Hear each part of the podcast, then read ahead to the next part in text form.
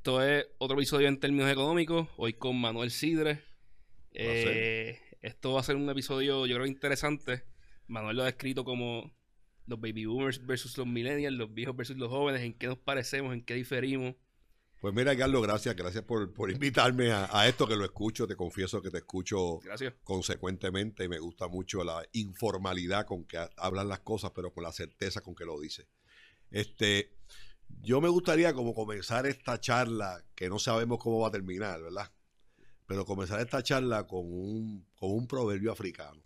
Mi mujer si me, cuando me escuche va a decir, ah, vuelve, a, decirla. Pero los africanos tienen un proverbio que dice que las generaciones no heredan la tierra de sus padres. Las generaciones le cogen la tierra prestada a la próxima generación. Y los, los baby boomers, eso fue lo que hicimos. Le cogimos prestada la tierra a la generación de los millennials. Pero en vez de, en vez de recibir una tierra como la recibimos de nuestros padres, le hemos entregado una tierra a los baby boomers desprestigiada y endeudada. Pero más aún, a cualquier foro que yo voy, yo tengo 66 años para récord, a cualquier foro que yo voy, siempre escucho lo mismo. La juventud es el futuro. Y yo creo que la primera aceptación de culpa, y yo representando a los baby boomers en mi carácter personal, es pedir perdón. es pedir perdón a una generación que le debimos haber entregado algo mejor. Por lo tanto, aquellos baby boomers que nos podamos creer que ya nuestro tiempo en la tierra ya está cumplido y que podemos disfrutar de la vida y olvidarnos de lo que hicimos, pues yo ojalá y este encuentro contigo hoy sirva para emplazarnos y para aceptar que somos parte del problema, tenemos que ser parte de la solución. No, no hablamos esto, no, no, esto fue, tú lo acabas de decir, ¿sabes? yo no esperaba esto empezando, pero mi, primera pregunta, que se la pregunta para el amigos y todos coincidieron en que hiciera esta pregunta, es por qué tú sigues. O sea, es por qué nosotros no te miramos. Y nosotros nos gusta el empresarismo, nos gusta saber los negocios.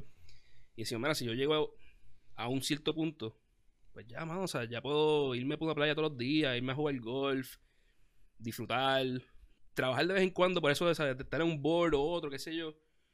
Por, por eso mantenerme entretenido, pero ¿por qué? ¿Cuál es el drive para seguir, para levantarte todos los días después de haber hecho esto por tantos años y seguir? Yo, a mí me parece que lo primero que yo tengo que que admitir es que lo hago porque me gusta. Eh, lo segundo es que soy padre de cuatro hijos y tengo seis nietos. Y de los seis nietos, cuatro son varones y dos niñas.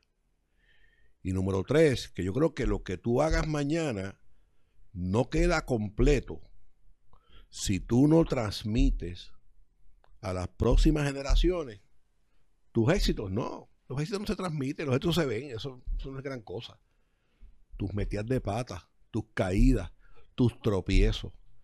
Yo me mandé, yo me mandé porque trascendí a mi familia, a mis amigos, me metí en el país. ¿Y sabes qué? Que después de haberme metido en el país, más me gustó. ¿Por qué? Porque es ahí donde está el problema.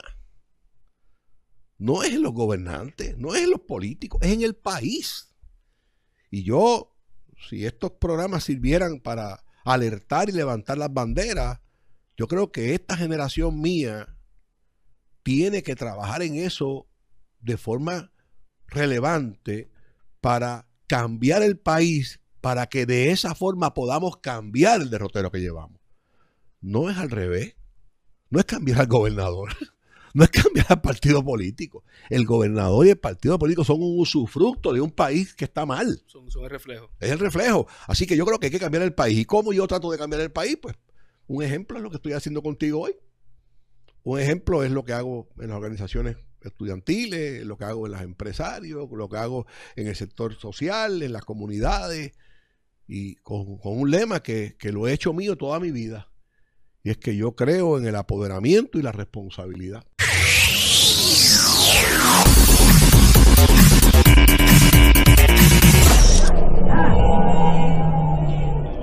En verdad no sé por dónde empezar ahora, porque me, me, yo, yo, tenía un programa planificado en mi mente y me pues dale para adelante. Me, tiraste por el lado. no, no. ahora quiero filosofar, pero otra cosa. no, no, tanto ni economía ni de negocio. Tirado para adelante. Eh, bueno, de las primeras preguntas que tenía, o quizás el primer planteamiento, nosotros siempre estamos mirando cómo, cómo arreglar la isla. Eh, y usted dice, mismo dice que quizás la solución no es desde el gobierno para abajo, sino un poquito más abajo, empezar desde abajo. Mm. Yo había tenido esta discusión con usted antes y es que, ok, yo digo que el, la gobernación y, el Senado no es una solución, es arreglar San Juan. Sí. Yo, yo soy de las personas que pienso que, mira, San Juan es un país big enough como para que si tú sacas esto del medio y lo arreglas, lo otro cae, cae, en lugar, ¿sabes? Como que la economía se empieza a mover sola. Eh, y nada, ¿sabes? Quería, quería ver un poco de su, de su pensamiento porque realmente yo llevo viendo San Juan en deterioro, deterioro, deterioro, deterioro, tanto comercial como culturalmente. Y no, no sé, ¿sabes? Me, me, frustra, no sé por dónde sacarlo. Tenemos, tenemos un amigo en común que, que es realtor. Y hizo un estudio de San Juan y encontró que habían como 800, 900 propiedades que se pueden declarar esto público mañana mismo. Que llevan años ahí. Que si se les cobrara el crimen, se desarrollaran, serían decenas de millones de dólares en, en, en, impuestos adicionales. Y nada, o sea, no sé, eh, ¿cómo, ¿cómo, usted ve esto? Mira, mira, eh, eh, vamos a empezar por, por, por, coincidir contigo. O sea, San Juan es un, es un, país, tiene 800 millones de dólares de presupuesto. O sea, es un país, es casi un país. Hay muchos países que no tienen esos chavos de presupuesto. Este, pero no es menos cierto que Puerto Rico es San Juan, en el, mejor sentido de la palabra. Es el puerto de entrada, es donde y, a mí me, viene a mi memoria el año 2000, 2004. Eh, trajimos a Puerto Rico a Enrique Peñalosa, actual alcalde de Bogotá, que había sido alcalde de Bogotá antes de, después, antes de venir a Puerto Rico en el 2004, y que su hermano es un gran urbanista, Guillermo Peñalosa, que también lo trajimos hace poco a Puerto Rico. Y la idea, y voy a, no quiero parecerles un poco este, eh, ambiguo, pero Cuba perdió la supremacía en el béisbol contra Puerto Rico y contra eh, Curazao y contra Holanda, no porque su equipo fuera más flojo, sino porque Cuba empezó a cambiar su hábito de, jugar béisbol del toque y del robo de base al jonrón. Y el jonrón no aparece porque el picheo hoy día es mucho mejor. Y nosotros insistimos en, el jonrón. Y aquella visita que nos hizo Peñalosa nos dijo, vamos a empezar por Santurce. Exacto. Vamos a coger la, del Cobian Plaza a la 18. Vamos a reducir el rodaje de los carros. Vamos a ampliar las aceras. Vamos a poner luz solar en los postes. Vamos a ampliar la seguridad y vamos a destrozar todas las propiedades abandonadas y convertirlas en parques urbanos y devolvérselas a la comunidad. Eso era un, eso era un principio básico, no era costoso. Y, y es y afecta a tan poquitas personas que la oposición no va a ser gigantesca. Al contrario. Porque lo, que estás tocando son bien poquitas familias, que, bien poquitos dueños de negocios que van a decir, no, este es mi edificio, no pagas taxes por hermano, es feo. Y creas el entorno urbano, y creas la convivencia, y creas precisamente lo que es hoy día por un periodo de 11 o 12 o 15 días, un walkable city. Que la gente se conoce, que la gente se saluda, eso venía acompañado de ampliar las rampas para los impedidos. Eso venía acompañado de edificios amigables para la tercera edad. Eso venía acompañado de negocios, no, no cadenas de supermercados ni cadenas de, de farmacias, farmacias pequeñas, convenience store pequeño, que el senior citizen pudiera ver a Santurce como un sitio donde ir a vivir. Porque bajaba su, bajaba su edificio con su ascensor o con su silla de ruedas y podía ir a una farmacia a coger su receta o podía ir al supermercado y comprar sus cositas de necesidad básica.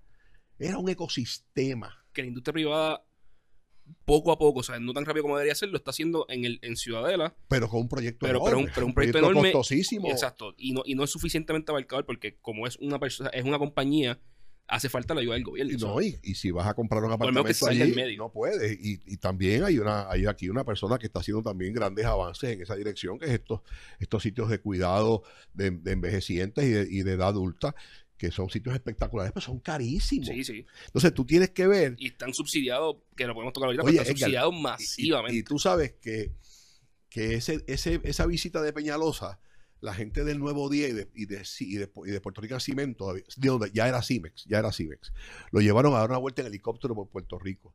Y me cuentan los que fueron con él que a los 10 o 15 minutos, regresemos ya.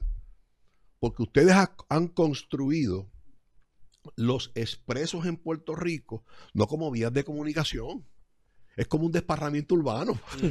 Porque a medida que tú construyes el expreso, tú puedes alejar una urbanización de San Juan, que es lo que hoy día pasa. Que hay una estadística en, Foundation, en el edificio en la oficina de Foundation, yo me acuerdo para María, estamos mucho ahí, y ellos tienen una placa que demuestra el crecimiento y después el decrecimiento poblacional de Santurce. Y es como que en los 70 llegó a 180 mil personas y ahora está en 40 mil. Y yo veo eso y yo digo, mira, ahí está el problema de Puerto Rico. Porque Puerto Rico en los 70 tú podías llevarle servicios esenciales a 180 mil personas en varios bloques. Eso es así. Y ahora tienes que, para llegar a esos 180 mil personas, tienes que tirar cable, tirar, tirar tubo, tirar carretera. Y no nos hemos dado cuenta que si queremos un Puerto Rico funcional, tenemos que volver a esto. Usted llegó por aquí ahorita y me dijo, porque estamos en Guaynabo, en la oficina de Webmético. Eh, eh, excelente facilidad. Y usted me dice, mira, yo este, este, este casco urbano de, este Guaynabo y me encanta. y, yo veo tanto potencial y ahí me pasa lo mismo. Cada vez que voy a un casco urbano, yo fui a Ponce hace poco, eh. no recuerdo ni para qué fui, y cuando llegué al casco yo dije, mira, es que yo puedo desarrollar esto. ¿Tú sabes quién está haciendo algo interesante que debería mirarse y que yo, yo no sé por qué las best practices los alcaldes no la, no la utilizan, ¿verdad? Y sobre todo del mismo partido, porque creo que el de, el de aquí es PNP y el de Bayamón es PNP también. sí. sí, sí, son así. Mira, Ramón Luis ha hecho una cosa espectacular en, el, en el, casco urbano de, de, Bayamón y es que ha traído ofertas gastronómicas, bares, barbería, librería, tiendas de jóvenes. Tecnología. En el nido. Tecnología porque, porque tiene el, el Share Office Space que hay ahí, se me olvida el nombre, Engine 4, que está haciendo eh, eh, incubadoras de tecnología con empresas pequeñas y estudiantes para, ah, mira, vamos a hacer sensores para medir cuándo la basura tiene que ser recogida. Así mismo es. Eh, medir cuántas personas pasan por los espacios para saber si hace falta transportación pública o no. En vez de hacer las cosas sin datos, vamos a hacer tecnología de Internet of Things y vamos a desarrollarla. Y aprovechar. Y lo está haciendo y lo está haciendo bien. Yo, yo creo que lo, lo está haciendo maravillosamente bien. Y, el ejemplo es que, por ejemplo, este proyecto del nido, que no es tecnológico, es un proyecto de, tiendas de retail, una pareja, una pareja de jóvenes puertorriqueños que eh, decidieron abrir una tienda, eh, llamaron a diseñadores puertorriqueños para que diseñaran camisas, ropa, llaveros, eh, lo abrieron, al lado abrieron una barra en un sitio que estaba abandonado, en un momento dado fue algo que no que hoy día no, no, existiría. Al frente hay una, Entonces, ¿cuál es, la, ¿cuál es el ecosistema que crearon alrededor? Pues que hay una actividad económica, hay una actividad de esparcimiento a la juventud y, y el hilo conductor es el tren. Porque el tren muere allí. Exacto. Y comienza allí. Por lo tanto, tú estás en Río Piedra, quieres pasarte a ir a janguear un rato con tus panas, te montaste en el tren en la Yupi, llegaste a Bayamón, jangueaste, no guiaste, no gastaste, te costó un pesito ir allí, las, cervezas son baratísimas, la, ropa es chulísima y te encuentras gente en un ambiente seguro, alumbrado. Eso es lo que hay que hacer. Lo que pasa es que muchas veces, otra vez, y, tengo que insistir en el tema del béisbol, porque yo creo que es fundamental, queremos un jonrón. Y no podemos ganar un juego con jonrón. Los juegos se ganan con toque y con robo de base.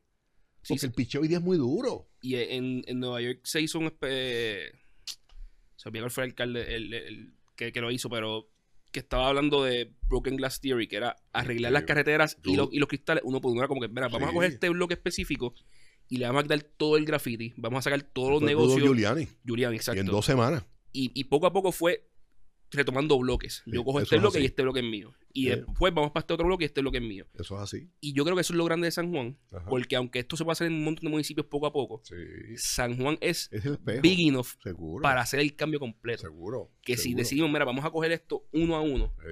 Vamos a. Mira, hay, hay, hay dueños ahí de edificios que no pagan el clima hace 20 años. Mira, Mira, si tú no pagas el clima hace 20 años, el edificio ya no es tuyo. No es tuyo, lo perdiste. Pero tiene que haber una legislatura con los pantalones en su sitio, legislatura municipal. Eso no tiene que ver con el Estado. por eso, y por eso me gusta. no eche la culpa a nadie más. Porque, en los municipios tú puedes, y en San Juan tú puedes cambiar tantas cosas sin tener que bregar con toda la política del país. Al contrario, mira, el proyecto de la perla, que yo tengo que, destacar aquí la, compañía Master Paint y, Iris Rivera, que es una relacionista pública amiga y con una visión muy clara una vez estábamos hablando de, oye, si aquí existiera un código de colores. Vamos, tan sencillo como eso. ya la perla aunque tenga los mismos problemas sociales que sabemos que tiene, los mismos problemas de electricidad y de sanitario que sabemos que tiene, ya se mira de otra forma. Tan es así que yo mañana voy, no puedo decir el nombre porque es un amigo, voy mañana a las 10 de la mañana a ver un edificio en La Perla para hacer un Airbnb. En La Perla. Yo he visto dos o tres. Yo, yo los, he, visto porque se consiguen oportunidades bien interesantes. ¿Por qué? Porque está pintado bonito, la persona le llamó la atención, está disponible. Y eso que en La Perla no hay uso, no hay usufructo de, de tierra. que la tierra es del Estado, ellos simplemente tienen el derecho a edificar. Pero como quiera que sea, los amaneceres y los atardeceres más espectaculares están en La Perla. te voy a poner otro ejemplo de cosas sencillas. La obra de Hamilton. Cuando entrábamos a Bellas Artes, el edificio que en un momento dado albergó el Café de los Artistas, que tiene arriba un sign, creo que de Burger King, es un edificio abandonado que da hacia Bellas Artes. Es el que está a la izquierda cuando uno entra. Cuando está a la izquierda. Sí. ¿Qué hizo ATT? Le puso un banner gigante. Le puso un banner. Gracias a Dios. Le puso un banner. Pero se lo puso que dice ATT Hamilton. Hey, vamos a poner un Hamilton, un, un, un, banner allí de lo que este edificio puede ser. De lo que esto aquí puede ser. Y tú dices, pero ¿y qué haría, qué, qué haría poner un banner de un edificio que puede ser? Que despierta la creatividad y le da un sentido al, que camina muy diferente a que si tú pasas y ves una ventana abierta que sabe Dios lo que tú piensas que puede haber ahí adentro. Pero es como los moles, los moles nos enseñan cuando un mall cierra una tienda, no, no, deja las vitrinas vacías para adentro.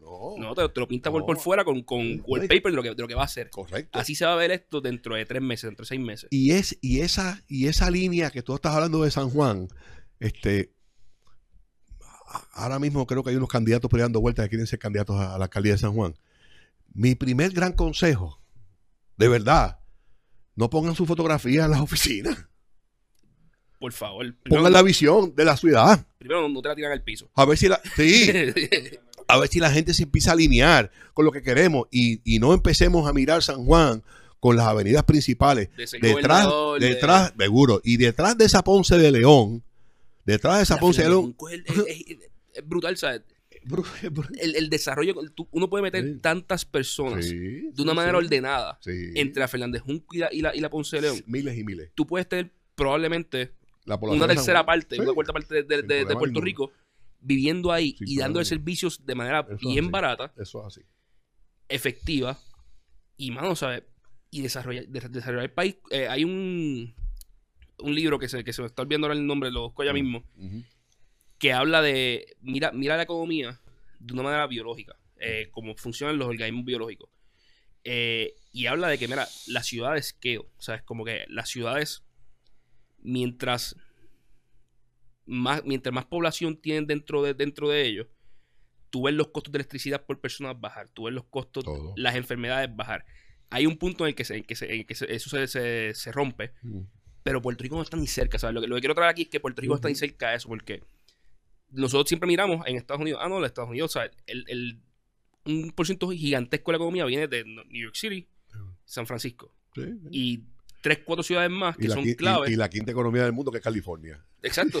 Pero, pero aún dentro de California, tú miras y, y la, el wealth está concentrado en ciudades específicas donde logran crear estas economías de escala en la que yo me puedo bajar de un edificio, ir al lado, encontrarme con un empresario, caminar dos bloques más, tener una compañía de programación, caminar tres bloques más, ir al teatro, ir al cine, tener entretenimiento, y yo puedo hacerlo todo ahí.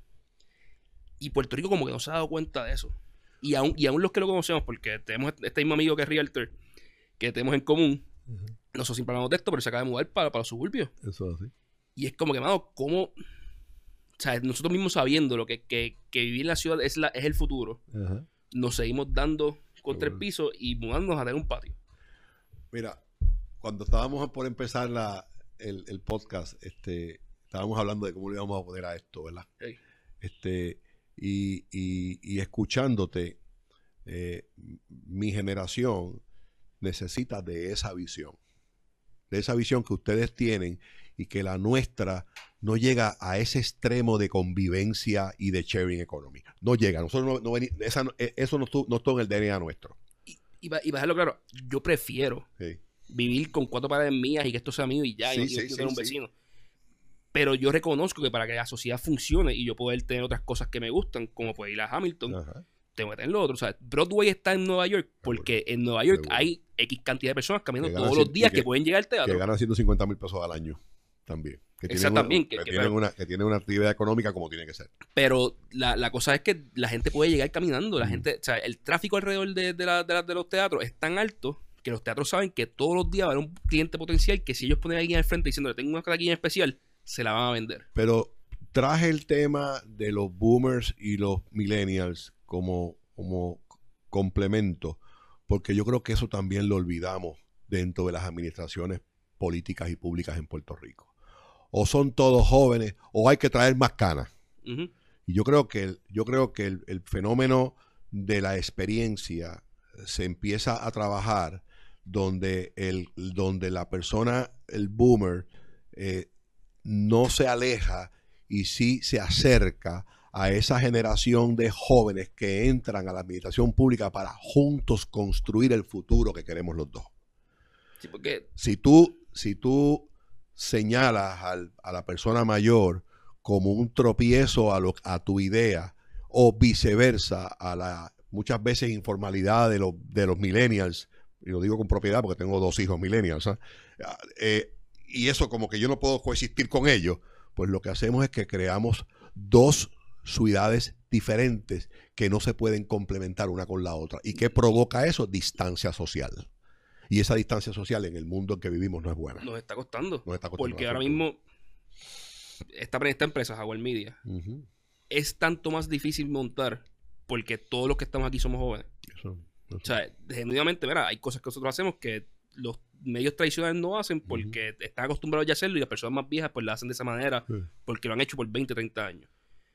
Pero hay un montón de cosas que yo me encantaría poder implementar que simplemente no tengo idea cómo hacer. Mm. Porque nunca lo he hecho, nunca lo he trabajado, nunca he estado en esa posición. Pero tienes, pero tienes la idea que a uno le falta. Exacto. Y esto yo, yo hago un disclosure aquí, ¿verdad?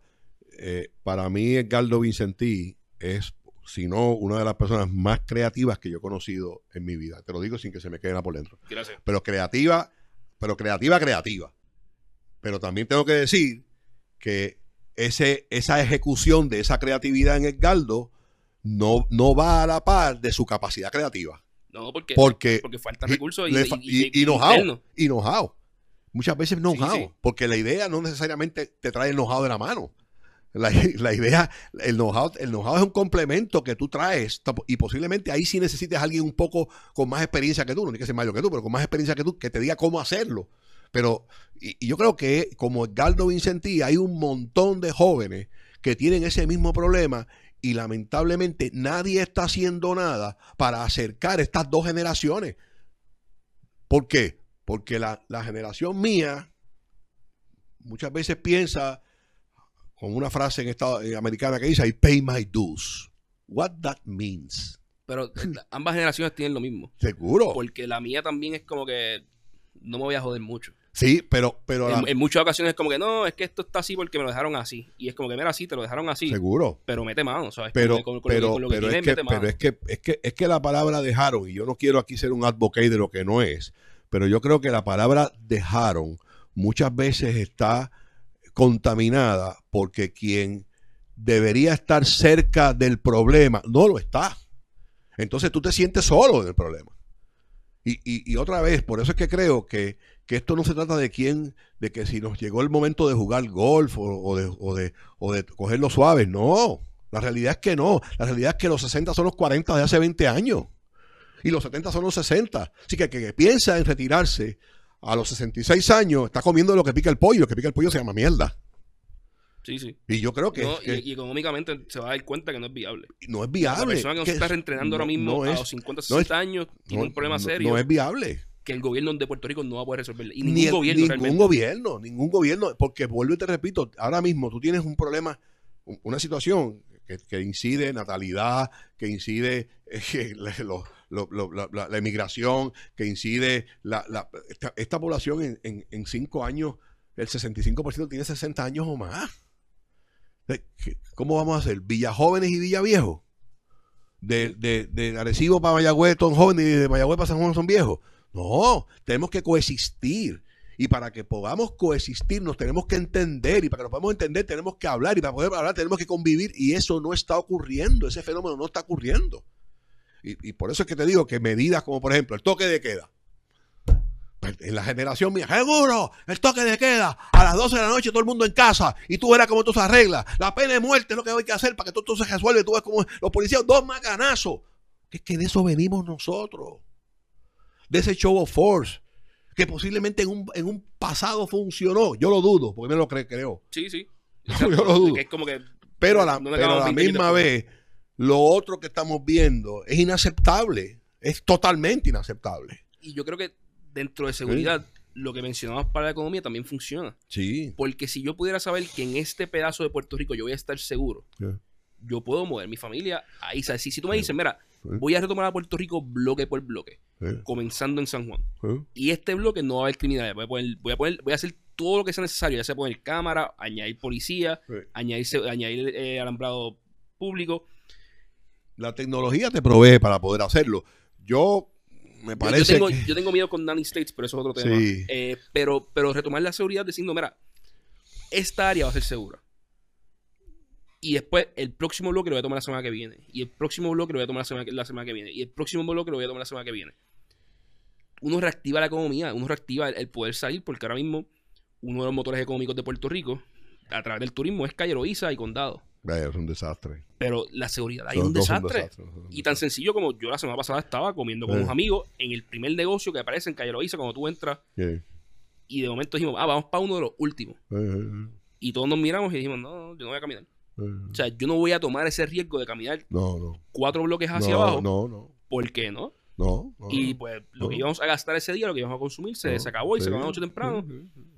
Pero, pero, pero, tocando el tema de, bloque a bloque, ¿verdad? Este, para los países grandes como Estados Unidos, pues es un bizcocho.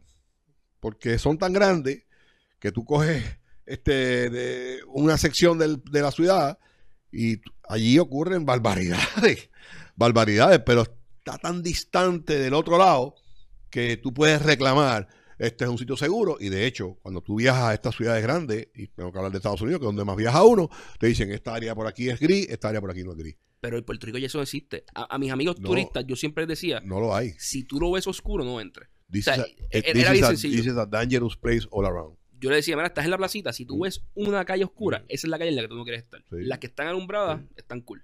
Pero ya ni eso. No, no, no. Por, eso que te estoy diciendo que, el, mira, mira, eh, otro, otro ejemplo de mi vida, ¿verdad? Este, cuando la gobernadora Calderón desistió de, irse a un próximo término, ya había ordenado los, los estudios de Puerto Rico 2025. 2025 tenía tres fases.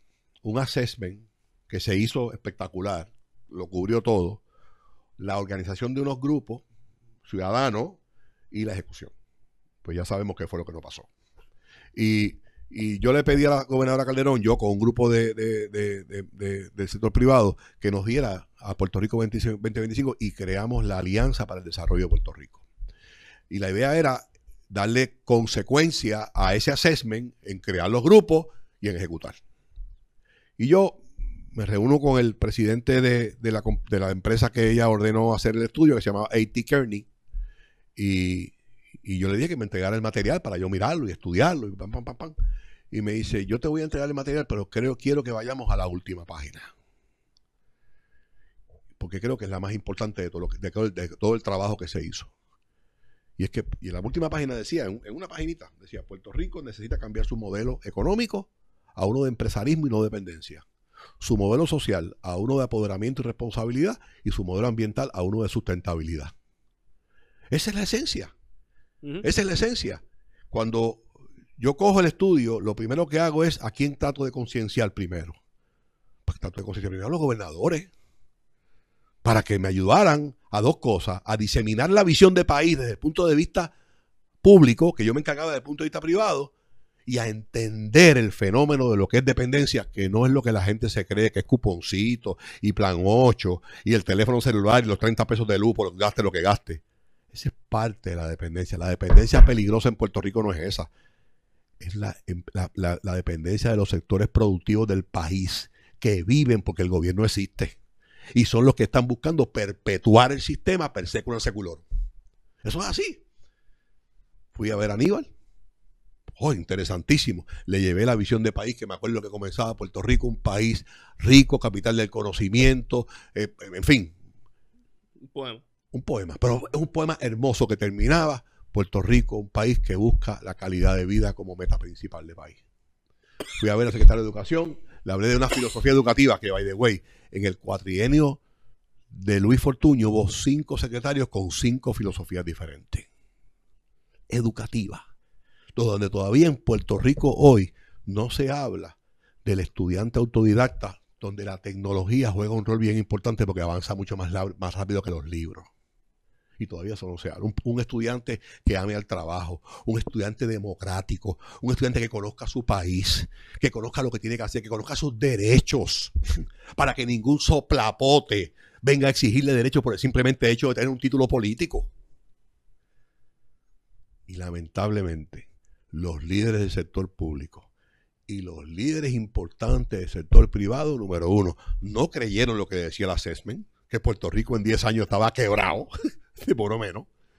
Y número dos, no mostraron ningún interés en diseminar una visión de país y de adoptar la filosofía de apoderamiento y responsabilidad como eje principal. Y el resultado está aquí. Así que cuando uno tú escucha todas estas cosas que surgen, los 6 mil millones de pesos de que la deuda van a condonar de los GOs, que si la deuda de COFIMA es o no es, eh, no, no es buena para el país, que yo creo que no es buena para el país, el, acuerdo. Exacto, el acuerdo. El acuerdo lo acabó de embrollar más todavía. Y, más todo el mundo que lo mira. No, pero, pero eso es.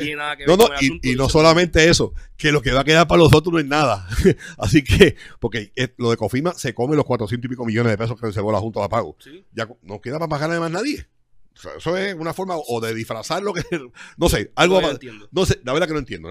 La jueza tendrá su, su día en corte hoy.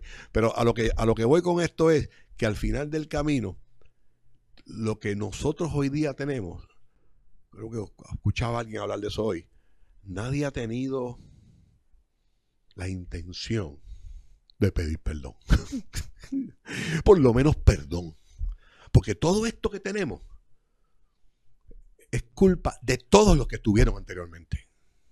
A mí. Y nadie, entonces, ¿cómo no vas a crear una, una, una, una, una, una generación eh, eh, rebelde como los, como los baby boomers? Seguro que no tiene que crear. ¿No creen ni la luz eléctrica? Yo voy a decir algo aquí que, pues, pues, a mí, yo soy fan de Aníbal, como pensador, ¿sabes? Yo, él escribe y yo lo leo y yo, este, este tipo, tipo espectacular. Muy inteligente, muy estratégico. Pero cada vez que lo escucho hablar, y más hablar de los planes de pensiones, de la deuda, me entra algo por dentro y digo, mira, ¿cómo tú hablas de esto si tú fuiste parte integral del problema? Sí, sí, sí. Y me pasa lo mismo con Fortuño. Con todo. pero, pero, pero con Aníbal me duele porque como como pensador lo respeto tanto. que es como que, mira, yo no, y, no solamente eso, si él fuera lo valiente que es políticamente, porque valiente políticamente es, si él fuera lo valiente políticamente, fuera igual de valiente para admitir que se le, se perdona. Se crecería. Sí, yo, se crecería. Estoy, totalmente de acuerdo. Pero hoy por hoy. Se siempre ha sido mi, argumento. mira, tú simplemente dices, lo hice mal, en el momento pensé esto, esto fue lo que pasó esta fue una circunstancia, mira, yo te lo tengo que comprar. Y cuando tú Porque yo, no puedo decir que yo lo hubiese hecho mejor. Y cuando tú y yo hablamos de los Aníbal, o de los Luis, o de los Alejandro, o lo de. Cada vez que tú hablas de lo que ha pasado, más justificas lo que tenemos. Más puedes entender, más puedo entender yo a mi hijo Pedro Andrés. Más puedo entender yo a mi hijo Guillermo. Que aparte de esa rebeldía que se puede traducir en varias formas, no solamente las rebeldías son actos criminales, la rebeldía puede ser un montón de cosas, entre ellas la peor, la apatía. Esa es la peor. La apatía no es otra cosa que la falta de sensibilidad. Y la falta de sensibilidad es la que te hace moverte sin ningún tipo de consecuencia. Por eso es que la inmigración no tiene detente. te mueves con una tranquilidad del mundo. Y más ahora que te reciben con lechón y con pandero cuando llega Orlando. O sea, que, que, que todo este fenómeno que, estamos, que hemos visto y que estamos mirando y que todavía este siglo XXI no hay nadie que asuma el liderato de decir, basta ya, seguirá creando una sociedad apática, una sociedad insensible, de camino a un gueto de viejos con muy pocas posibilidades. ¿Cómo lo cambiamos? mi, primera gran receta es integración. Esa es mi primera gran receta. Y esa integración tiene que producir una visión, una visión común. Trabajar con la educación en el inmediato plazo, K8, K9, K12, pero trabajar con fuerza en los caseros abajo para crear una sociedad apoderada, democrática, que ame al trabajo, que rechace la dependencia, como, como filosofía de país. Como filosofía de país. Y eso se tiene que trabajar con voluntad. Esa, y tú dices, pero Manolo, ¿cómo lo trabajamos? Pues mira, una, gran, una gran fuerza, una gran fuerza, yo siempre, para los amigos que me, que me conocen y los que no me conocen, yo no soy político, ni me interesa hacerlo, porque la política no, el político no está definido bajo mis, mis valores.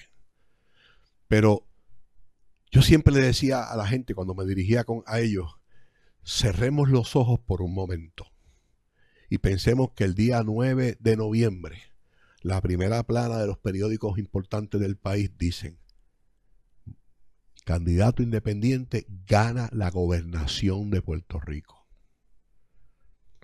No he mencionado un nombre, candidato independiente gana la gobernación de Puerto Rico.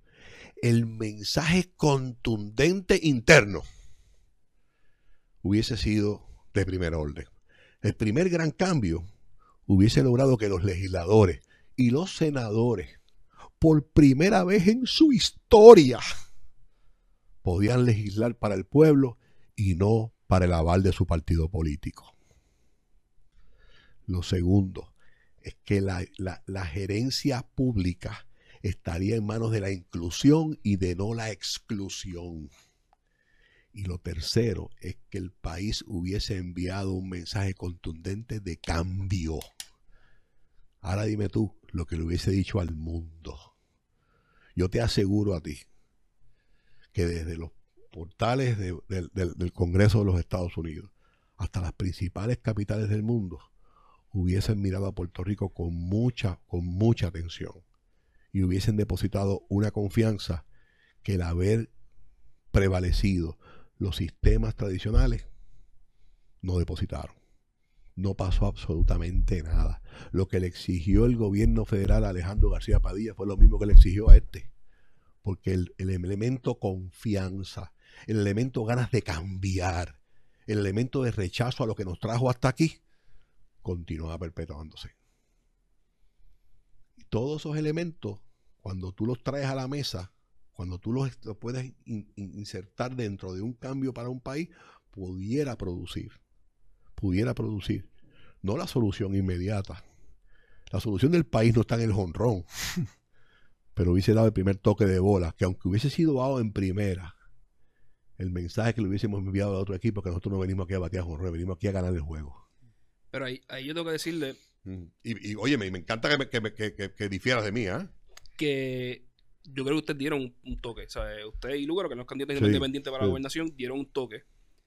Porque como yo lo veo, cuando yo hablaba con mis amigos que mm. todos están en la política, ¿sabes? Jay, Balvin, que son analistas políticos, me decían, mira, esto es imposible. Mm. Esto no va a pasar, ¿sabes? Esto, todo el mundo lo está apoyando ahora cuando llegue el día de la urna, se les, va a salir la palma, les va a salir la pava y van a votar por los partidos tradicionales. Mm. Y que ustedes logran llevarse cerca del 20% de los votos. Mira. Para, para mí, deja un mensaje bien claro de que, mira, quizás esta vez no, pero esto puede pasar. Y yo de los que pienso que, en, viendo las tendencias mundiales, de que todo se está dividiendo bien para la izquierda o bien para la derecha, y el Partido Popular y el Partido PNP ninguno se defiende ni de derecha a derecha ni de izquierda a izquierda. Yo creo que en Puerto Rico va a surgir un partido, probablemente de izquierda por lo que estoy viendo, pero que va a coger poder y va, y, va, y va a sacar uno de los dos partidos del medio. Yo, yo me parece, ¿verdad? Que, que si tú le quitas el factor ideológico a lo que hay, los tres son la misma cosa.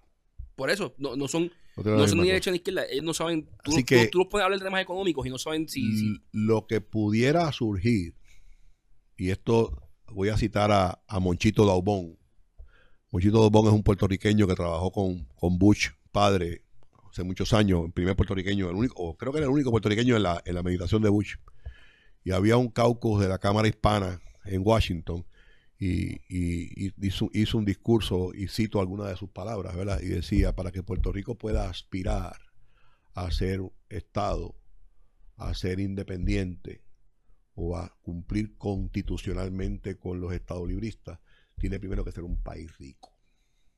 Yo estoy de acuerdo. Así que me parece a mí, me parece a mí que donde está la oportunidad no es la palabra soberanía ni izquierda, donde está la oportunidad es un movimiento político que establezca claro que su principal agenda es adelantar la causa económica, social, educativa y de salud del país, echando y con un ser aside, no, no, no, insertado en, en un ser aside, para que esos movimientos ideológicos, soberanistas, estadolibristas o estadistas, presenten una propuesta de, eh, de, descolonización con, una, con un plan de desarrollo económico y que ese gobierno se asegure de, utilizar las, los brazos del gobierno para adelantar para adelantar algún tipo de movimiento vinculante del Congreso que ayude a definir de una vez y por todas el proceso. Pero el, lo que el país está pidiendo a gritos es alguien que venga a manejar esto, a administrar esto, a tomar decisiones, a hacer las cosas con voluntad. Porque sabes qué, al paso que va, ¿qué más, qué más necesitan saber? ¿O es que acaso la gente puede pensar que es que Trump es por ser Trump el que dijo que Puerto Rico no va a ser Estado? Puerto, lo que dijo Trump es lo que han, querido decir todos los pasados presidentes. Lo que pasa es que el único tipo loco es este. Es tan sencillo como eso. Así que por lo tanto, mientras yo creo, yo creo que si nosotros podamos preparar al país de cara a un, a un proceso de 10 años donde podamos llevar este país al, al sitial que debe estar, vamos a estar en mejor posición los estadistas y los independentistas para pedir su ideología, porque el gobierno americano lo va a mirar con seriedad. Como nos está mirando ahora, ni siquiera acaso nos está haciendo. Sabe que nos calla la boca con dinero. Nos calla la boca con dinero. Y eso es algo que para mí estoy completamente convencido. Completamente convencido. Óyeme, porque yo te voy a decir una cosa, este, eh, Galdo hay que tener la autoestima bien baja para, para en una crisis como la que tuvimos nosotros aquí, estamos teniendo por las primeras dos, tres semanas de María, de llegar un presidente, bajarse de su, de su avión, llegar a una reunión y decir, me han descuadrado el presupuesto. Hay que tener la autoestima bien baja para permitir y para aceptar que tú me tires unos rollos de tu papel toalla por no decir lo que realmente fue. Hay que tener la autoestima bien baja para nosotros aceptar un trato de tercera no equivalente a cuando se requiere nuestro servicio que tenemos que ser un trato de primera. Hay que tener la autoestima bien baja. Y la única forma de yo explicar eso muchas veces es que sin duda alguna el, el dinero nos calla el bolsillo lleno nos silencia. Pero, pero igualmente, yo creo que el dinero y el bolsillo puede ser la manera de llegar al pueblo para que entienda el camino hacia afuera, porque yo llevo hablando con amigos míos diciéndole, mira, el día que venga un candidato a Puerto Rico que me pueda mirar a los ojos claros y pues, trabajando dentro de la estructura de los partidos, porque ya, ya usted probó que trabajar por fuera es, al, menos para la gobernación, es, casi imposible. No solamente eso, David Beniel. Sí. David está de implosionar el Partido Popular y tú lo matan a él. Pues, pero el día que venga alguien y me diga, a mí que yo soy, al, al, yo, Edgardo hace 10 años, que tenía 18 años, estaba empezando la universidad, cuando tú salgas va a haber un trabajo de 50 mil pesos esperándote. Y que fuera donde mi papá y le dijera, yo voy a crear empleos para que tu hijo se pueda quedar en Puerto Rico y no tenga que moverse a Estados Unidos. Y que fuera donde mi abuela y le dijera, yo voy a crear empleos y voy a mejorar la, industria para que tu hijo no se tenga que mudar con, su con tus nietos de Puerto Rico. Ese candidato gana y yo te puedo, yo no sé, yo no sé si gana o no gana, ¿verdad? Versus contra contra yo te voy a conseguir estos fondos federales, contra yo te voy a conseguir esto. No sé si gana. Sí, para mí sí, porque es que yo, cuando, cuando yo era cuando, cuando yo era pequeño, yo veía, sea, mirándolo ahora después de, de, más viejo, y yo digo, mira, donde yo vivía, yo, yo sabía quién eran las familias felices por cada cuánto tiempo iban a Disney. Seguro. O sea, si la familia iba a Disney una vez cada dos años, no se divorciaban. No había problema en la familia. Seguro, seguro. Todo funcionaba. Y a la vez que alguien perdía el trabajo, se acababan los viajes y a los cinco años había un divorcio. Había problema, había problema. Bueno, pero eso puede ser consumerismo también. sí, sí, pero, pero, pero el puertorriqueño se acuerda. Mi punto es que el puertorriqueño que está que queda aquí se acuerda que en los 90 y los 80 eso todavía existía. Y yo digo, llegar, tocarle ese, ese, punto. Mira, Puerto Rico en un momento dado, si tú querías un trabajo, si tú querías salir del hoyo, tú podías hacerlo. Mira, sí, pero, pero fíjate, sí, sí, sí, pero, pero voy a, voy a traerte un ejemplo de mi vida, ¿verdad? Este, yo vengo de una clase media, ¿ves? Clase media. Este, yo vivía en una casa de tres habitaciones. Mi mamá, mi papá, mis dos abuelas y mis cuatro hermanos y yo. Nueve personas. mis dos hermanas vivían, dormían con mis dos abuelas, mi papá y mi mamá, y los varones dormían en un mismo cuarto. Había un solo baño con un calentador de ducha y un solo carro. Un Chevrolet 57. No me acuerdo de eso. Y en mi casa las peleas que había era porque no me quería bañar. No porque no hubiese agua fría o agua caliente. Y los domingos era porque no quería ir a la iglesia, no porque tenía que dar dos viajes. Mm. Pero la realidad es que en mi generación teníamos unas cosas que ustedes no tienen.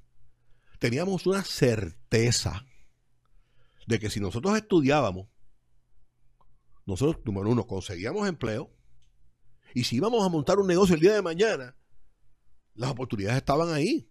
La generación de ustedes no tiene eso ahora mismo. Ustedes se gradúan de las mejores universidades del planeta. Tienen la capacidad que no teníamos nosotros. Y tienen que aceptar un sueldo de hambre habiéndose gastado 500 mil pesos en una carrera universitaria. Y eso cambió. Entonces, ¿por qué traigo este ejemplo? Porque el hablarle a la abuela, el hablarle al papá, sí, es importante. Pero hay que hacer algo más que eso. O sea, hay que, hay que regresar a la base, regresar a la base identificar qué cosas del pasado aquí funcionaron, pero qué cosas del pasado no funcionaron, que hay que volverlas a revivir, no sé si un poco tarde. Te voy a poner un ejemplo. La industria farmacéutica. Llegó a Puerto Rico en el 70. Mucha gente piensa que la 936 es precisamente algo que se hizo para ayudar a Puerto Rico. Tú y yo sabemos que no es así. Venían corriendo de los problemas que tenían de agua en Estados Unidos. Venían corriendo de eso y se crea legislación para que se mueva. Esa fue una de las grandes realidades que tuvieron. Y con la misma, con la misma hicieron así y llegaron a Puerto Rico. Se consiguió un decreto de sesión contributiva local, se le dieron todos los beneficios del mundo y se le dijo que a cambio de todo eso que le estábamos dando, ellos debían comprar el 5% de sus productos a negocios de Puerto Rico. Más falacia no, no, no, podía, no podía ocurrir porque no había los negocios en Puerto Rico que pudieran suplirlo. Pero en ninguna parte de ese documento hubo, vamos a desarrollar como parte de la exención contributiva, ayúdame a desarrollar un ecosistema paralelo al tuyo. Que no solamente que sea tu proveedor local, que sea tu proveedor global. Para que el día de mañana, si tú decides moverte porque el dinero es cobarde y las corporaciones no tienen corazón. Y, está bien porque esa es su función. Es su función y eso no es nada malo. Tengo aquí abajo un, eh, un ecosistema puertorriqueño que le puede hacer un takeover y hoy seríamos, ¿sabes qué? La capital mundial de los bioequivalentes y los genéricos en el mundo. Hoy porque todas esas patentes que todas esas compañías farmacéuticas químicas han tenido que cerrar y muchas veces derrumbar sus edificios para no pagar el CRIM, porque se quedaron sin patenta. Hubiésemos convertido eso en un ecosistema genérico y de bioequivalente. Que se hizo a una pequeña escala, no tan pequeña, pero con, MOBA. Con MOBA. Con, MOBA y, sabemos que finalmente pasó con MOBA. Pero, y ahora tenemos la industria aeroespacial. Se, se habla, ustedes saben de esto mucho más que yo, pero se hablan que la industria la aeronáutica es una de las industrias de mayor crecimiento en los próximos 20 años. Se está hablando de, de, doble dígito y, porque dice que está creciendo pues, Y las personas van a empezar a viajar al espacio. Correcto. Se hizo el intento con Lufthansa. Se llevó unos hangares de mantenimiento. Eso es un gran negocio para Lufthansa, por los cercos del Ecuador nuestro y por la... Eso es un negocio redondo. para Lufthansa. Olvídate, olvídate de para nosotros, para ellos. Pero no es malo. Como debe ser, pero como tiene que si ser. Si yo quiero traer el negocio, tengo que hacer un negocio a la persona que viene. Pero, pero es como tiene que ser. Pero, aprovechar pero, ¿y qué tal si nosotros cogiéramos ese colegio de Mayagüez, esa escuela vocacional, esas industrias que están paralelas a nosotros como Honeywell, y empezáramos a crear un sistema de, de, de, innovación local para, para, convertirnos en suplidores de ese sector que está creciendo? No, no para suplir a, a, a Lufthansa, para suplir el sector aeronáutico en el mundo entero. Eso nos diera automáticamente lo que va a pasar en los próximos 5 o 6 años. Que Lufthansa se va a ir. Pero para eso hace falta un plan. Para y hace falta que la UPR se pueda mover de manera independiente y rápido. Correcto. Una mirada, una mirada, una mirada que trascienda el evento electoral de cada cuatro años. Yo, por ejemplo, difiero en, Lufthansa, porque para mí, traer estas compañías multinacionales que tienen que mover, La, la, industria espacial es bien geopolítica. Depende mucho de, los, de los estados, porque Boeing, la mitad de los contratos depende de Estados Unidos. es, algo bien, es, bien Exacto. Yo cogería Mayagüez y lo convertiría en un coding bootcamp gigantesco y todos los high schools alrededor de eso serían, mira, vamos a, vamos a crear programadores. Eso es así. Porque los programadores pueden trabajar desde aquí. El part-time del siglo XXI. Para cualquier parte del mundo. Y en Estados Unidos hoy en día faltan dos millones de programadores. Hay, hay dos millones de, de, de, posiciones abiertas pagando buen dinero 60, 70, 80 mil dólares al año por programar y tú lo puedes hacer desde Puerto Rico. ¿Por qué no estamos llevando todo nuestro esfuerzo universitario y decir, mira, yo no puedo pagar por X, Y, Z, que aunque sí nos hacen falta, sí son parte de nuestra cultura, son parte de una, de una, de una universidad íntegra y completa, a corto plazo, lo que me hacen falta son 10 mil programadores al año. Sí, sí, ¿Cómo yo produzco esto como país? O sea, y, ahí, es que yo voy. y, te voy a decir más. Eh, yo colaboré un tiempo con el Consejo de Educación Superior eh, y en aquella época, no sé si era doctor Lama, doctor Lama creo que era el, director del Consejo, eso fue el último cuatrienio de Aníbal, o sea, el último año de Aníbal, después ganó eh, el gobernador Fortuño y el Consejo lo eliminaron, pero lo que se estaba buscando era cómo atar en la solicitud de currículos de las universidades privadas en identificar escuelas en su periferia que pudieran enfocarse y orientarse a temas específicos, entre ellos uno de ellos la programación. Porque, no sé si el país lo sabe, Singapur es cuatro veces más pequeño que Puerto Rico y hay cinco universidades. Puerto Rico es cuatro veces más grande que Singapur y hay 135 centros docentes tenemos seis veces más universidades que ellos Así que, otra vez, no es falta de recursos, no es falta de facilidades, es falta de enfoque. Y yo tengo que citar aquí al presidente Fujimori, que creo que todavía está preso en Perú. Pero Fujimori, su mayor contribución fue crear un plan de desarrollo para Perú a largo plazo. ¿Y qué hizo ese plan? Que todos los demás que sucedieron a Fujimori utilizaron ese plan. Pero, pero en Puerto Rico, la pelea partidista es ingobernable. yo, no veo, hace, ingobernable, el país. Y nuevamente por eso vuelvo y me refiero a San Juan o quizás hasta un Guaynabo o un Ponce.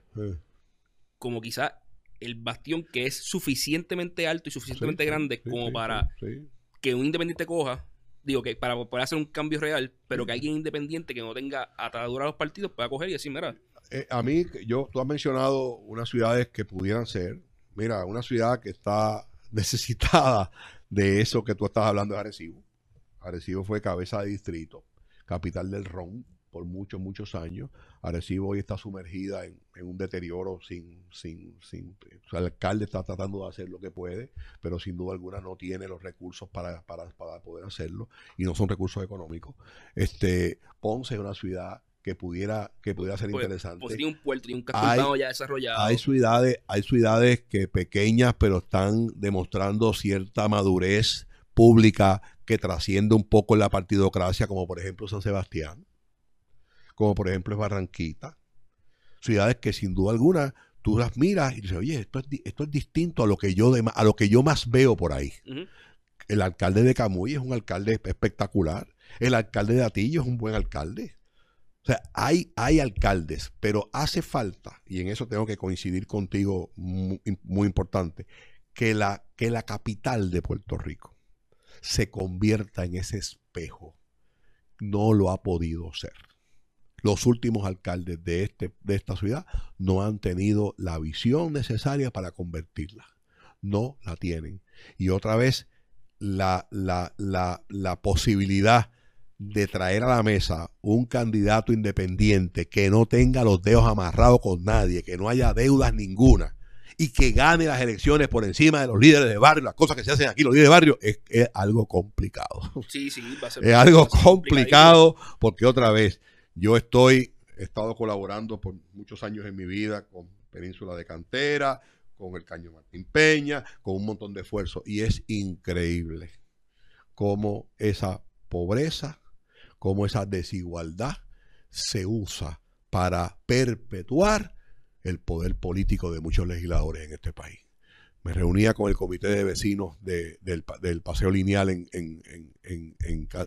cantera hace unos, meses y le decía, vamos a hacer un proyecto aquí, vamos a poner una cinta esta amarilla, esta cinta que ponen cuando los criminales pasan algún tipo de crimen, que ponen una cinta amarilla para que tú no pases, y un, un letrero que diga, los políticos no están bienvenidos en año electoral a ver si realmente esto empieza a cambiar, porque es increíble cómo se acercan, es increíble cómo actúan por debajo de la tierra, cómo cogen algunas personas que tienen necesidad, porque si no, no los ayuda a nadie, y se apoderan. Y ese apoderamiento, esas comunidades son tan y tan decentes que a cambio de esa pequeña migaja le dan el voto.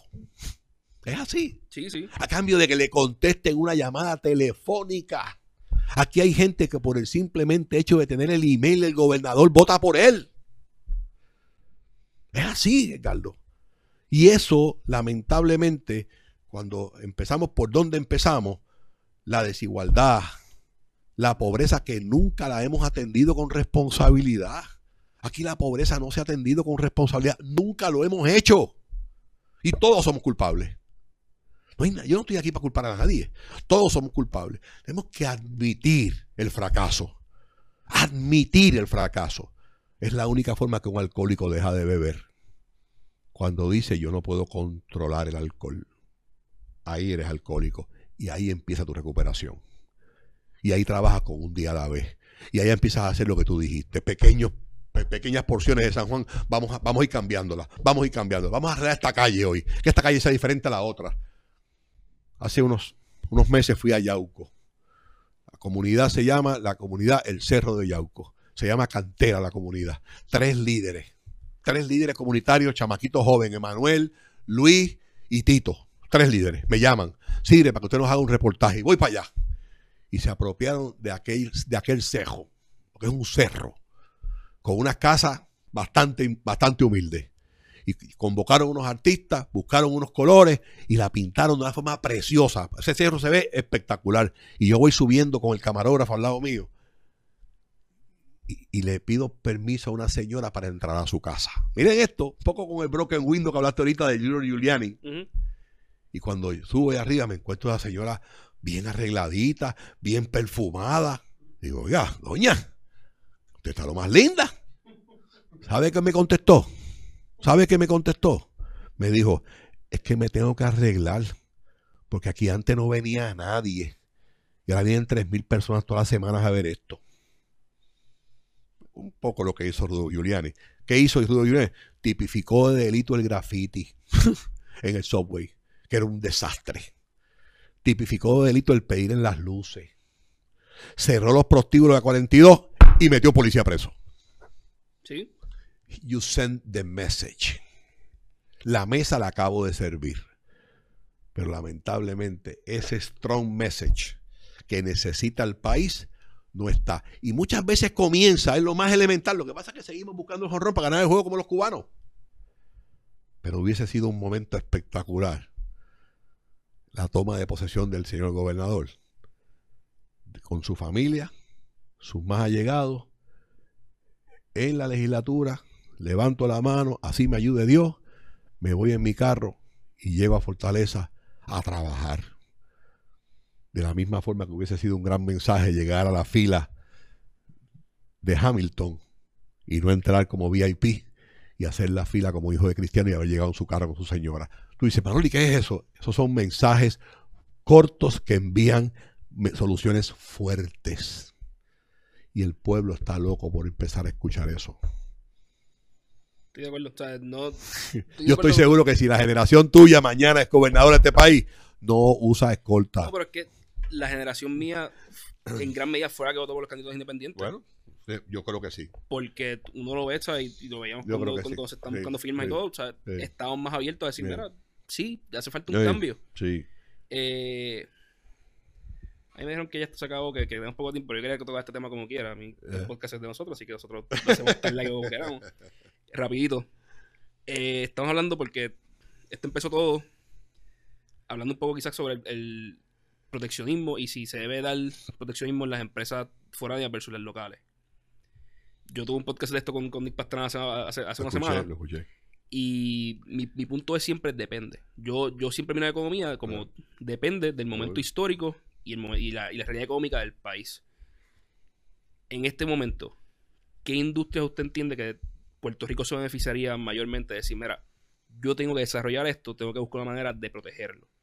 O nosotros mismos como puertorriqueños, porque decir voy a proteger todo y voy a comprar todo puertorriqueño porque simplemente porque es puertorriqueño, no, es ni posible ni realista y, nos, daría para atrás. No. Pero sí tienen que haber cosas que digan, mira, esto aquí yo tengo que hacerlo de Puerto Rico porque esto lo puedo crecer. Y en 10 años quizás esto lo puedo sacar y vamos a protegerlo. Mira, yo tengo que coincidir contigo. Eh, la protección, y yo como hombre de negocio, pues a quién no le amarga un dulce. Ah, no, si pues. y tú me proteges mi industria y me sirve con la cuchara grande. Y no entra nadie aquí. Eh, en cualquier esfuerzo en donde yo he tenido ventaja de protección, que no ha sido mucho, nunca he sido el más eficiente y nunca he sido el más productivo. Puerto Rico estuvo 100 años con una protección de libre comercio, siendo la única jurisdicción en el planeta que tenía libre comercio con los Estados Unidos. La exportación de Puerto Rico, si le sacamos los medical devices, la biotecnología, la biofarmacéutica y la farmacéutica, apenas llega a un 0.0001. Quiere decir que ese proteccionismo no produjo nada. ¿Qué yo veo en el proteccionismo? Yo creo que identificar cuáles son los polos que queremos desarrollar. Si, por ejemplo, queremos desarrollar el polo aeroespacial, por decir un ejemplo, cómo yo ato esa, esa, esa estrategia de atracción a un compromiso de desarrollo de mi negocio, de mi, industria local con tiempo, y, con tiempo y fecha, con tiempo y fecha. Yo no veo con buenos ojos que tú me otorgues beneficio a un sector del detal, porque el sector de detal aquí entran 2 mil millones de pesos en cupones de alimentos, pues mira, la mesa está servida. Y aún así tengo que admitir que la entrada de Walmart a Puerto Rico, contrario a los Sears de antes, a los Pennies de antes, a los Kmart de antes, que no aportaron absolutamente nada al país. Nada. En el caso de Walmart, trajo unas buenas prácticas que creo que Cono, Selecto y muchos manufactureros hemos podido utilizar para bien. Que, yo lo mencioné en el, podcast, trajeron un know-how de logística. Un know-how de logística, un know-how de everyday low prices, everyday low cost, una, una, una libertad de, de, uno eh, eh, presentar un producto por sus méritos y no a base de, de unos allocations o de unos dineros que había que pagar. O sea, yo creo que ellos rompieron un paradigma para bien, para bien. Aquí hay unos sectores que, que sin duda alguna tienen una gran, una gran posibilidad y yo creo que el sector eh, turístico es uno de ellos. yo creo que el sector de, de, de mantener eh, eh, flotas de pesquera es otro de ellos, maximizando Roosevelt Road. Yo creo que ahora con esto del Farm Bill y el cáñamo, yo creo que es otra oportunidad excelente. Yo creo que hay, hay que mirar el centro de la isla como, como posiblemente un, un sector de agricultura de valor que pudiera permitirnos producir eh, eh, agricultura que tenga, que sea rentable, no, no, no el perejil y la cebolla, que, es un mercado de, de, commodity. Yo creo que la agroindustria tiene una oportunidad increíble, sobre todo con la cantidad de edificios vacíos que hay en este país y con el peritaje de USDA y FDA que tiene Puerto Rico. Y, y, y, y mirar, hacer la hoja de ruta de desarrollo económico, mirar qué áreas podemos traer a Puerto Rico y cazar esos beneficios que le podemos dar a esas empresas foráneas a cambio de un desarrollo a, un término de tiempo, de manera tal que podamos, cuando esas industrias decidan irse, que es lo que va a pasar, tener entonces un ecosistema nuestro como tiene que ser. Exacto, que decir, mira, estas industrias no, no las podemos traer porque eventualmente se van a ir. Es como que no, mira, que vengan. Vamos a saber que se van a ir en algún momento o que van a quebrar porque la industria va a cambiar por completo y la compañía quebró. Definitivo. El ejemplo más grande tú lo tienes con Peñuela y la Corco. O sea, la Corco en Peñuela eh, decidieron irse, eh, pero el, peritaje que se creó en aquella área por muchos años, nunca lo utilizamos para bien, hasta que llegó la farmacéutica que podemos utilizar los soldadores y la cantidad de personas que conocían un montón de, elementos que, esa industria petrolera les enseñó. Lo que yo no veo con buenos ojos es por qué tenemos que abandonar los sectores. Y si miramos la agricultura de los años 40, decidimos movernos a la industria textil. Abandonamos la agricultura. Del textil decidimos movernos a la industria farmacéutica, abandonamos la industria textil. La industria farmacéutica nos vamos a la biotecnología o la, biofarmacéutica. Ahora son los medical devices. Ahora pero son sectores como que no, no, los crecemos a la misma vez, no los mantenemos a la misma vez. Sí, que usted está diciendo que, porque yo voy del lado contrario opuesto. Yo digo, tenemos pocos recursos, podemos enfocarnos en uno solamente usted está diciendo, ok, te me tengo que enfocar en ese, pero quizás no arrastrar, no soltar por completo lo que ya tenía. Yo no, yo, no porque que ya yo tengo, yo, tengo, un, yo tengo un overhead ya cubierto ahí. Lo, vuelvo a inventar la rueda. Yo, yo te invito a que camine conmigo el centro de la isla. Aquí hay 3 millones de pies cuadrados vacíos, Galdo. De edificios que ya no tienen ninguna razón de ser. 3 millones de pies cuadrados. Y muchos de ellos están en el centro de la isla. reconocer que eso está ahí. Sí. Y decir, mira, yo reconozco que eso está ahí, pero ya no puedo hacer nada con esto. Vamos a movernos por completo en esta otra dirección y arrancar de cero, porque yo no veo cómo con los recursos limitados que tenemos, darle algo que no sea literalmente, y más mía que, que sigan lo mismo, pero Internet Technology y programación, porque es, lo más, es, lo más scalable. Es, es la única industria que yo puedo decir, mira, en cinco años yo puedo meter 10.000, 16 personas. Y el, oeste está virgen para eso. Pero, por ejemplo... San Juan está virgen para eso. esto aquí está virgen para esto. El este el este tú pudieras utilizar ahora mismo esas islas de Culebra y Vieques. ¿Qué nos impide que sean Maldivas y Capri? Ah, yo, eso, es un tema que yo cada vez que hablo de... ¿Por qué no competir con Santo y Santa Cruz? Y San John. Yo tengo 113 plazas en Vieques. 113 playas en Vieques. ¿eh? Versus tres o cuatro playas que tiene San Tomás. Yo creo que hay un paraíso de, jangueo y de pues, pasarla bien en esa isla. seguro. Y, yo siempre he dicho, hay, hay, personas, yo vivo en Puerto Rico. Yo tengo el placer de vivir en Puerto Rico. yo no tengo el derecho de vivir en Puerto Rico. Puerto Rico. Por lo cual yo tengo que vivir con que cuando voy a la playa hay turistas. Eh, eh. Y la persona que vive en, que vive en Culebra tiene lo mismo, pero a un nivel más magnificado. Seguro. Tú tienes el placer de vivir en Culebra, tú tienes el derecho de vivir en Culebra. Eso es así, eso es así. Por lo cual hay que hacer las islas viables, hay que hacer los territorios viables, los, el pedazo que tenemos viables. En la primera clase de economía, cuando uno llega, lo primero que le dicen es la economía es el estudio de cómo maximizar recursos limitados para, o sea, de cómo maximizar los, recursos limitados que, con los que contamos.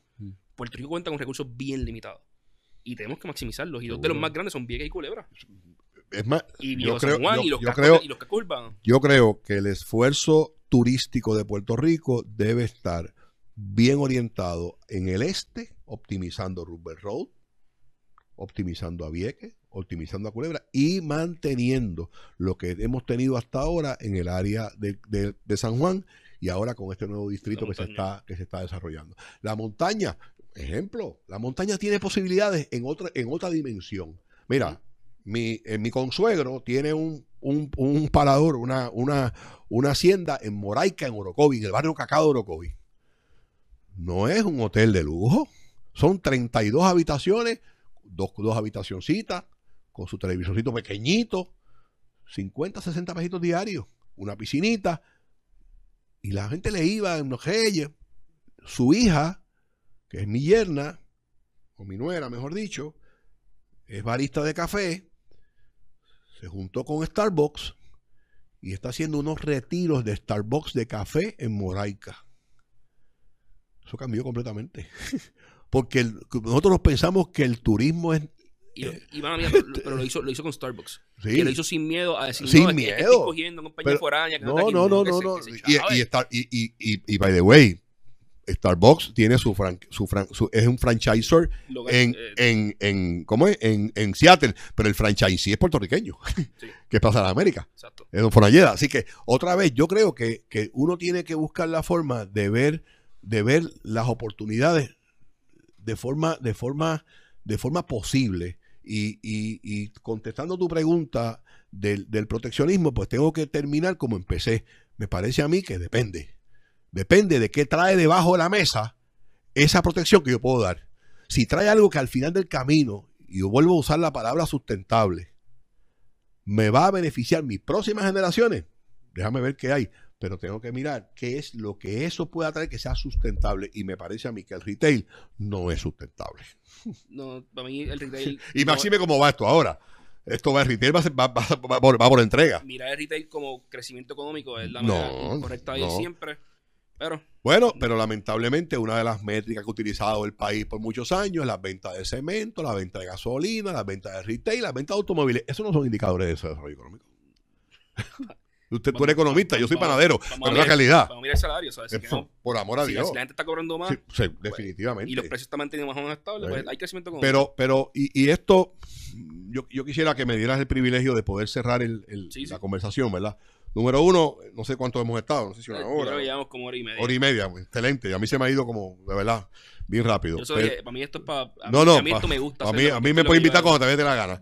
Pero a lo que te quiero decir con esto es que son más las cosas que nos unen que las que nos separan. Y esto, o sea, la diferencia entre Edgardo y mía posiblemente sean 30 años. Este, lo, segundo es que eh, de la única forma que nosotros podemos eh, vencer eh, hacia a donde hemos llegado es precisamente haciendo las cosas completamente diferentes a las que hemos venido haciendo para llegar donde estamos. Eh, y, lo tercero que para mí es, importante es que Puerto Rico, por el hecho de ser una isla o por el hecho de tener las limitaciones que tiene una isla, no tiene razón ninguna por estar donde está. O sea, no hablemos de Singapur. Singapur siempre, el tipo es un dictador, las, esas familias son una... Vamos a hablar de Barbados, que está aquí al lado. Y que hace 30 años era una, islita de esa para bañarse en la playa. Y hoy día se, posiciona en algunas áreas con cierta relevancia. Yo creo que Puerto Rico tiene esa oportunidad. Y, y este fantasma de la ideología, lamentablemente, ha sido causal muchas veces de que, de que eso no se haya podido lograr. Yo me acuerdo una vez eh, que, no sé si fue en, el año 2000, en el año 2000, no me acuerdo exacto, una vez que, escuché a una persona mayor decir, el peor error que puede cometer un, el Partido Popular, decía de aquella época, Partido Popular, es tratar de ganar adeptos haciendo lo mismo que hizo su partido de oposición. Y cuando miramos la historia, el Partido Popular, en vez de fortalecer sus bases, se fue detrás de su opositor. Y lo que hizo fue perder.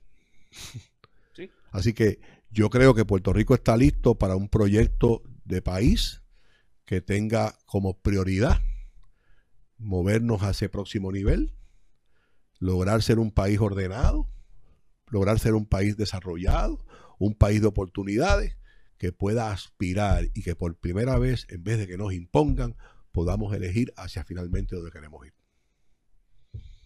No, Manolo.